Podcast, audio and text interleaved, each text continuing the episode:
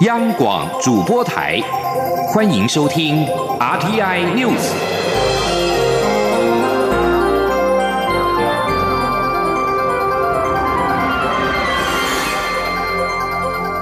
听众朋友您好，欢迎收听这节央广主播台提供给您的 RT News，我是张顺祥。玉山论坛今天上午举行亚洲前瞻圆桌对话，由副总统陈建仁主持，邀请美国国务院亚太局主管澳纽暨太平洋事务的傅柱清兼亚太经合会资深官员孙小雅、行政院政务委员邓正中，以及来自印度、南韩的卸任资深官员玉谈。孙小雅在发言时。重申美国政府对台湾的重视，并且承诺会持续支持这个可以依靠的伙伴。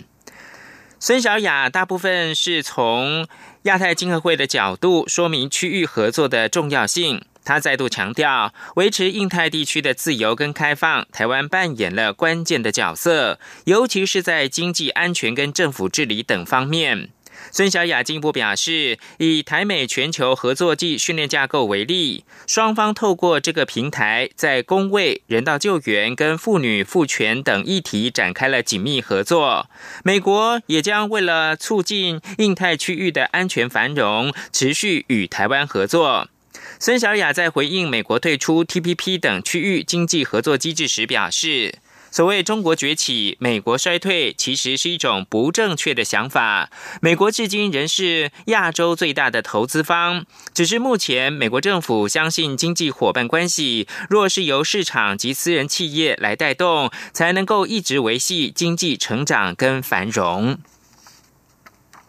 继续关注的是瑞士世界经济论坛今天公布全球竞争力报告，台湾排名全球第十二，亚洲第四强。不仅总体经济稳定，跟其他三十三国并列第一，而且跟德国、美国、瑞士列为全球四大创新国。世界经济论坛公布二零一九年全球竞争力报告。今年一共评比一百四十一个经济体，全球前五强依序是新加坡、美国、香港、荷兰以及瑞士，日本排名第六，台湾则较去年上升一名到全球第十二，亚太第四。对此，国发会主委陈美玲分析，台湾总体经济稳定，创新能力优异，备受国际肯定。记者杨文军的报道。瑞士世界经济论坛 （WEF） 九号公布二零一九全球竞争力报告，在一百四十一个受评比国家中，台湾排名第十二名，较去年进步一名，在亚洲地区排名第四，仅次于新加坡、香港、日本。并持续位列全球第四大创新国，另外三国为德国、美国、瑞士。国发会主委陈美玲分析，观察十二大面向评比，有九项进步，两项持平，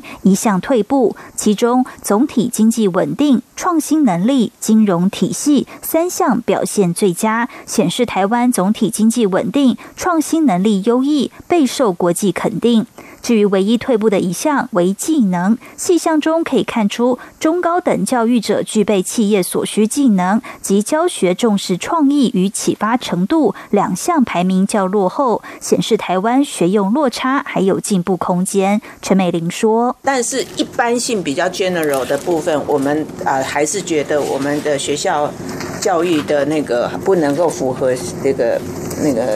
呃，学校那个企业的马上的需求这样子，这个这个确实那个落差还是有，不是没有这样子。此外，在一百零三项细项中，关税复杂度、雇佣外国劳工容易度、银行资本适足率排名都在八十名以后。陈美玲认为，WEF 的排名可以视为对国家社会经济的总体检，政府将积极检讨落后项目，并因应数位经济、人口及社会变迁等趋势，精进施政。中央广播电台记者杨文君台北采访报道。继续关注的是二零二零大选进入到倒数，在立法委员的部分，民进党在立委选战采取的是联合作战模式。九位初次参选而且投入到艰困选区的青年立委参选人，今天组成了台湾派对青年连线，将以团队精神护国保台，宣誓前进国会的决心，力拼民进党二零二零国会过半。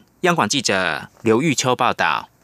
二零二零大选将至，民进党除了全力辅选让蔡英文总统连任外，也定下维持立委席次过半的目标，以让改革法案继续大力推动。为了力保国会优势，民进党征召多位骑兵投入艰困选区突围，而包括赖品妤、吴怡农、谢佩芬、蔡慕林、张明佑、周江杰、郑朝芳、庄敬成及李问等九位初次投入立委选举而且无公职的青年参选人，决定组成台湾派对青年连线。民进党副秘书长林非凡与秘书长罗文嘉一一替这九位先发球员戴上对帽，象征以团队作战模式立功总统。选举达到护国会保台湾的重大任务。民进党副秘书长林非凡在台湾派对成立记者会上表示，虽然很多青年世代与他一样，对民进党过去三年多的执政有很多的批评与不满，但正因如此，需要更多年轻人加入改变。而这些青年世代也决定投入艰困选区，因为二零二零有不能输的压力。台湾需要一个冷静的总统以及多数民主的国会。在台面上的所有人，讲辣一点，我们过去都对民进党有些意见，但这个时候，我们所有的意见，我们化作我们的行动，在每一每一个选区里面，在民进党中央里面，我们一步一脚印的尝试去改变它，尝试着去把这个政党跟它执政的价值发挥出来。希望在未来这段时间，我们可以看到一个跟我们当初所期待、所希望看见的一个政党，这这这个执政党。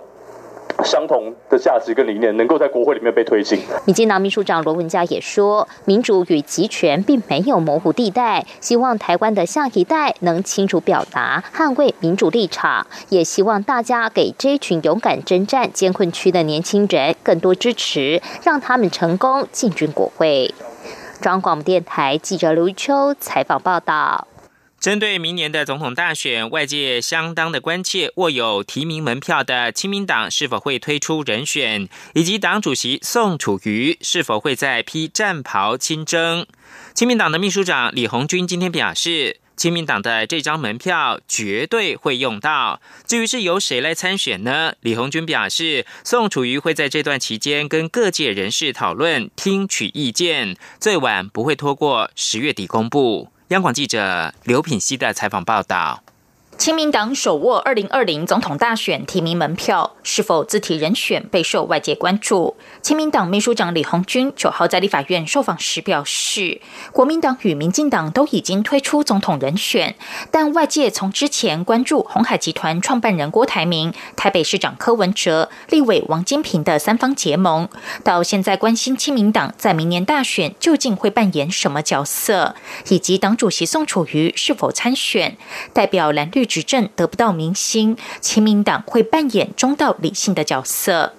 李鸿钧说：“面对明年总统大选，亲民党的这张门票一定会用到。至于由谁来选，则由党主席宋楚瑜听取各界意见后做出决定，最晚不会拖过十月底。”他说：“在明年的总统大选，亲民党的这一张门票绝对不会缺席，也绝对会用到。”那至于是谁来选，那这个就是我们在这段时间里面，宋楚瑜主席会尽量的跟各界的人士，然后大家来讨论，大家来来听取各各界的意见。那最终究竟是是什么样的状态会产生？我想再怎么拖也不会拖过十月底。李红军并指出，在郭科王结盟的那段时间，三方都有派人来，希望能与宋楚瑜见面，但宋楚瑜都没有答应。因为如果亲民党参与其中，当郭科王结盟成功，亲民党会被认为是在依靠别人壮大自己；如果郭科王结盟破局，亲民党又会被批评在搅局。他强调，在上次总统大选，宋楚瑜获得一百五十七万张选票。亲民党的政党票超过百分之六，亲民党必须对这些支持者负责，不能随便私相授受。因此，这次绝对会好好使用这张总统门票。李鸿钧说：“宋楚瑜与郭科王都有交情，对于三人都想会面，宋楚瑜也在联系安排时间，但他不清楚何时会见面。”央广记者刘聘熙在台北的采访报道。财经焦点：过去传出台湾的商品遭到中国海关要求，需在 MIT 标签加附 China 字样才能够入关。全国工业总会今天表示，随着两岸关系转冷，自今年开始，这项要求已经从产品扩展到原物料、关键零组件。经济部国际贸易局回应。近期收到报关行跟产业工会的反应，但经过向中方求证之后，确认对岸没有发布新的要求跟规定。若我业者遇到相关问题，提供相关的具体个案，以利后续的协调。记者谢嘉欣报道。有媒体九号报道指出，食品、石化、汽车组件、机械业等台湾出口中国大陆商品，传遭当地海关刁难，如未在 MIT 标签后附加 China 字样，将被退关。全国工业总会正积极介入协调。对此，工总一名不愿具名的人士九号受访时证实确有此事，且两岸关系转冷。根据陈情厂商的类型来看，中方海关针对的项目已不止产品，今年更延伸至原物料、关键零组件。全国商业总会理事长赖正义则说，过去也有收到相关讯息，但查证后并无发现具体案件。经济部国际贸易局副局长刘威廉指出，目前没有收到具体个案。他说：“我们没有收到具体的个案，我刚刚已经跟您讲过了。哦，所以你收到的是产业工会那边的说法，大部分是报关行业工会。对，厂商是听说了，就是也是。”那个就是像您这样，也是道听途说这样子。刘威廉表示，近期有收到相关业者的通知，而贸易局透过现行两岸协议的业务部门联系机制，向中方查证并获回复。业者之间相传的这些通知，事实上并不存在。近期中方也没有发布新的要求与规定。他还说，若业者出口货物在中方海关遇到问题，可向贸易局提供具体个案，将就个案情况做协调。解决。中央广播电台记者谢嘉欣采访报道。而在美中贸易谈判方面，新一轮的美中贸易谈判十号将在美国登场。但是港媒《南华早报》引述消息来源称，中国代表团可能会缩短在华府停留的时间，提前返回北京。南华早报表示，中国代表团原本计划是十二号离开华府返回北京，但可能会提前到十一号回中国。这意味着十一号晚上不会有延长磋商的机会，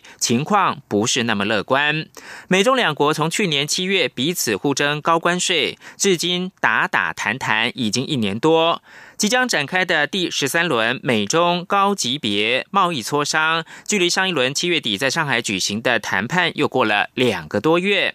下一轮加税将从本月的十五号开始生效，届时美国对两千五百亿美元进口中国商品课征的关税将调升为百分之三十。美国八号对涉及打压穆斯林少数族群的中国官员实施了签证限制，激怒北京当局。但一位美国官员表示，美中高层级的贸易谈判仍旧会按照计划在十跟十一号举行。而继美国商务部以牵涉中国对新疆维吾尔压迫为理由，将八间中企与二十个公安机构列入到贸易黑名单之后。美国国务卿蓬佩奥八号宣布，将对相关负责的中国政府以及共产党官员采行签证的限制措施。中国驻美大使馆八号谴责华府此举是干涉中国内政，还说新疆没有美方所谓的人权问题。对此，中国大使馆发言人透过电邮声明说，美方这项决定干涉中国内政，并且损害到中国利益，中方对此深感遗憾跟反对。最后提供给您是 NBA 休斯顿火箭队高层推文挺香港引发的风波越演越烈。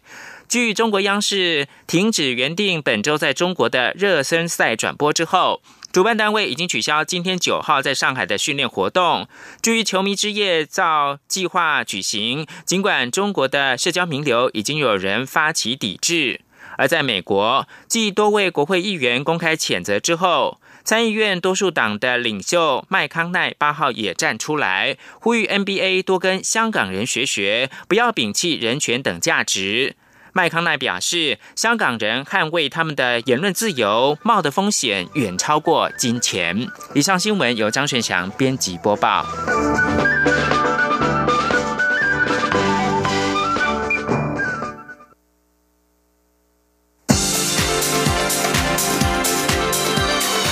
这里是中央广播电台，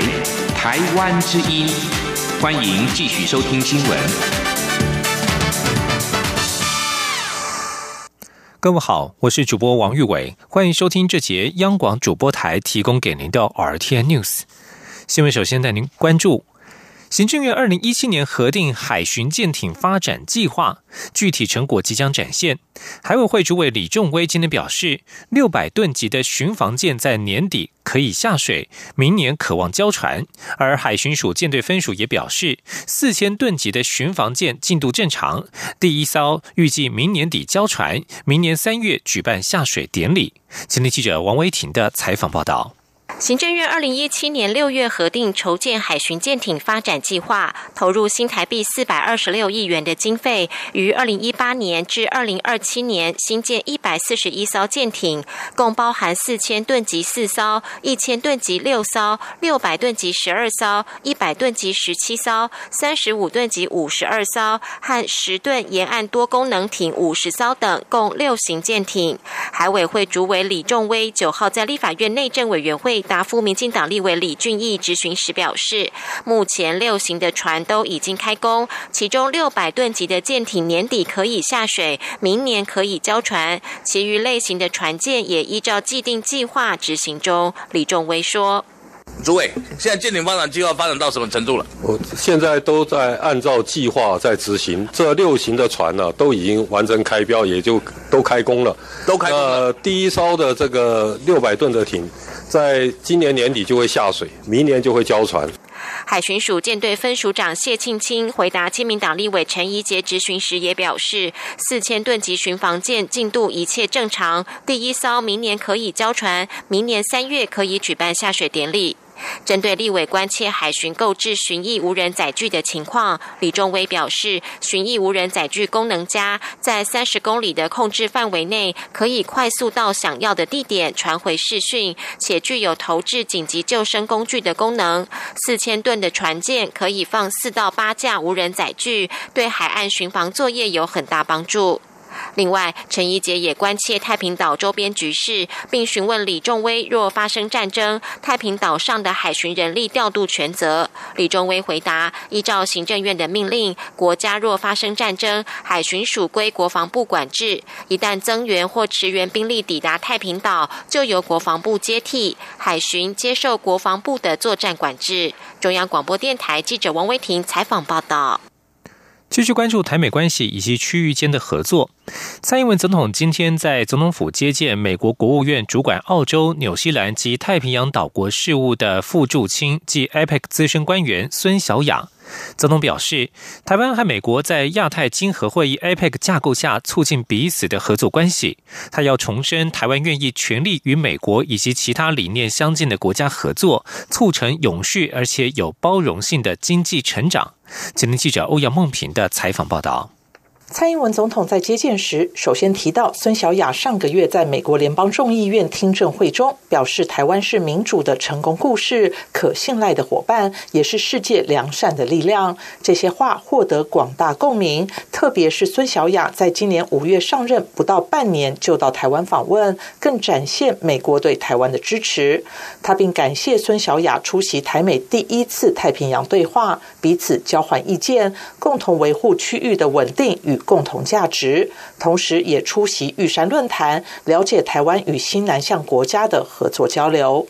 总统指出，台湾的新南向政策与美国的自由开放印太战略有相同理念。此外，台湾与美国在 APEC 架构下的交流，也促进彼此的合作关系，将共同促成永续且有包容性的经济成长。总统说。今年 APEC 的主题是呃，连接人群，建构未来。我要借这个机会，呃，重申台湾愿意全力的跟美国以及其他理念相近的国家加强合作，在 APEC 的架构下，共同应对数位经济的挑战，一起来提升女性经济赋权，还有协助中小企业进入数位转型，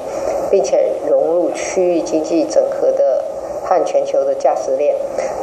促成永续又有包容性的经济成长。首届太平洋对话七号在台北举行，孙小雅代表美方率团来台与谈。他曾在会议中提及，在美国计划强化与太平洋岛国合作的领域中，台湾在技术与资源上都具有重要优势，因此美国积极寻求与台湾合作，并强调台湾在太平洋乃至于全世界都是一股良善的力量，台美共享寻求法治。繁荣与安全的区域愿景，美国因此坚定支持台湾与其太平洋友邦维持外交关系。中央广播电台记者欧阳梦平在台北采访报道。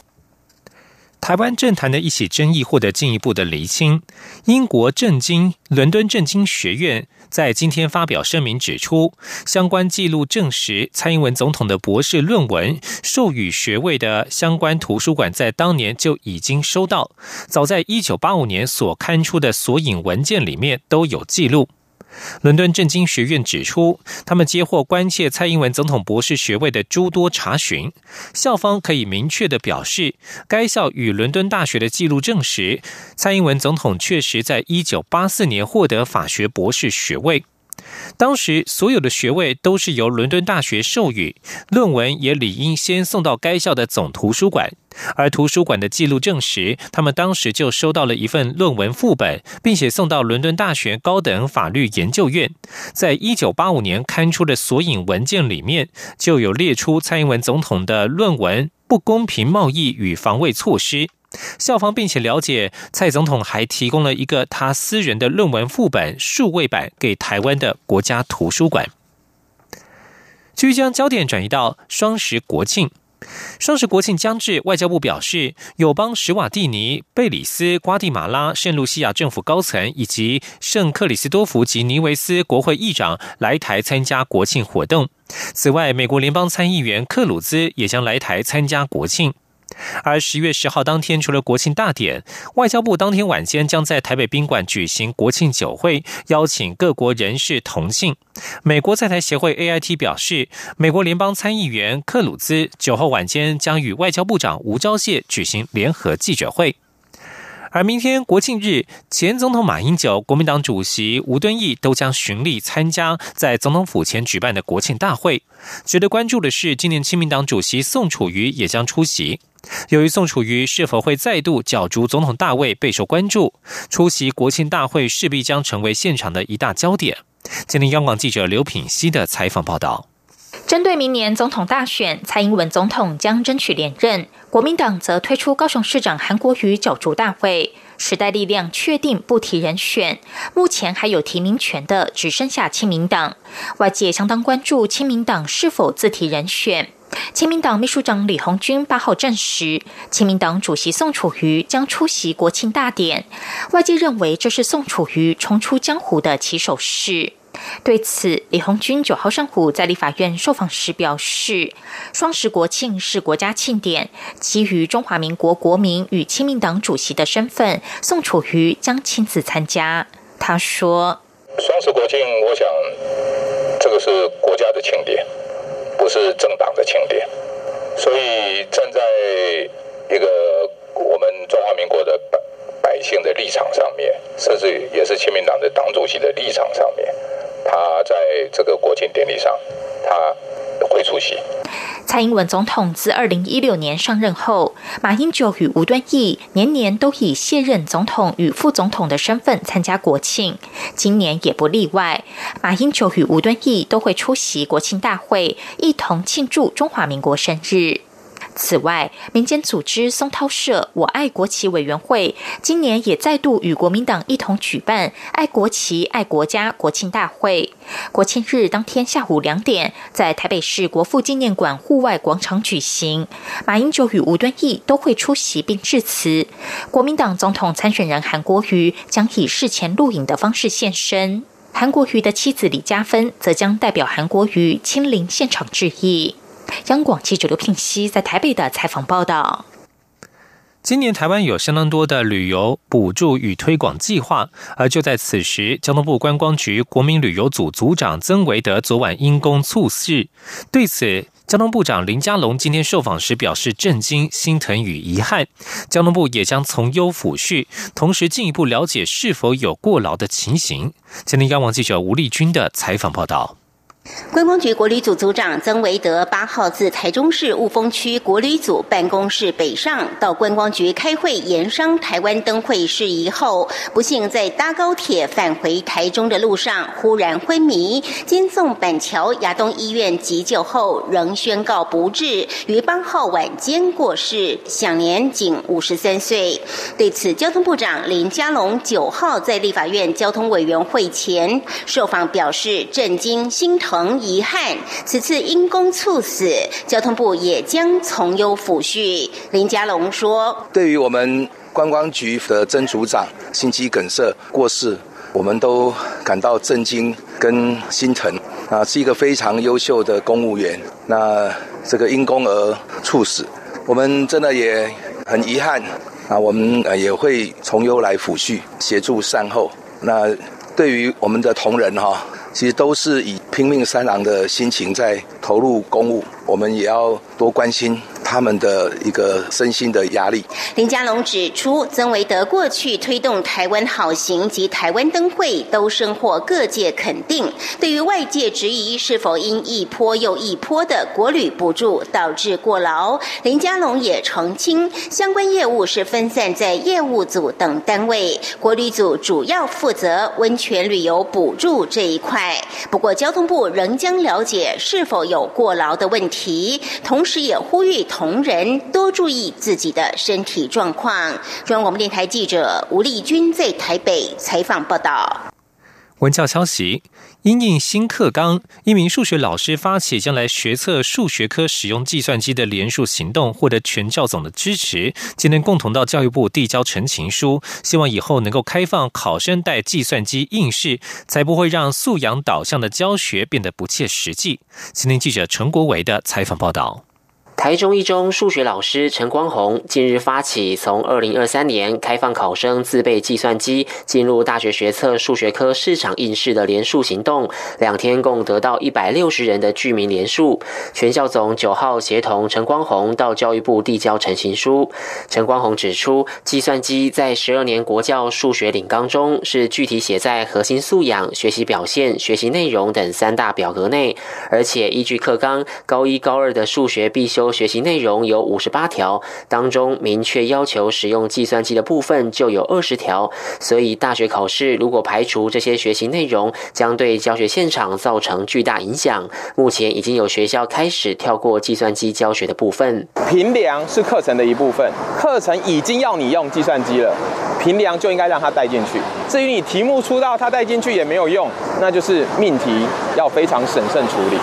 这样才会让我们的学生既能够使用计算机，又能够在平量的检测上能力不会下降，数学的概念演算能力都不会下降。全校总秘书长刘清旭表示，数学测验不能使用计算机，实在是落伍的观念。而且，不仅学测应开放使用，技专校院统测也要一起开放，才能符合时代趋势。教育部高教司科长郭家英回应，教育部其实已花了一年多的时间，邀其相关单位及高中数学老师讨论带计算机进入学测及统测市场应试的议题，但考量公平性、经费、计算机使用方式以及舞弊。风险还有教学现场也有不同声音，所以教育部还需要时间评估，并广纳各方意见，才能做出决策。郭家英强调，目前无法推估何时能定案，但如果入学考试有大型变革，都会在新一届的高一生入学前就对外说明，不会中途将新的测验方式用在已经入学的高中生。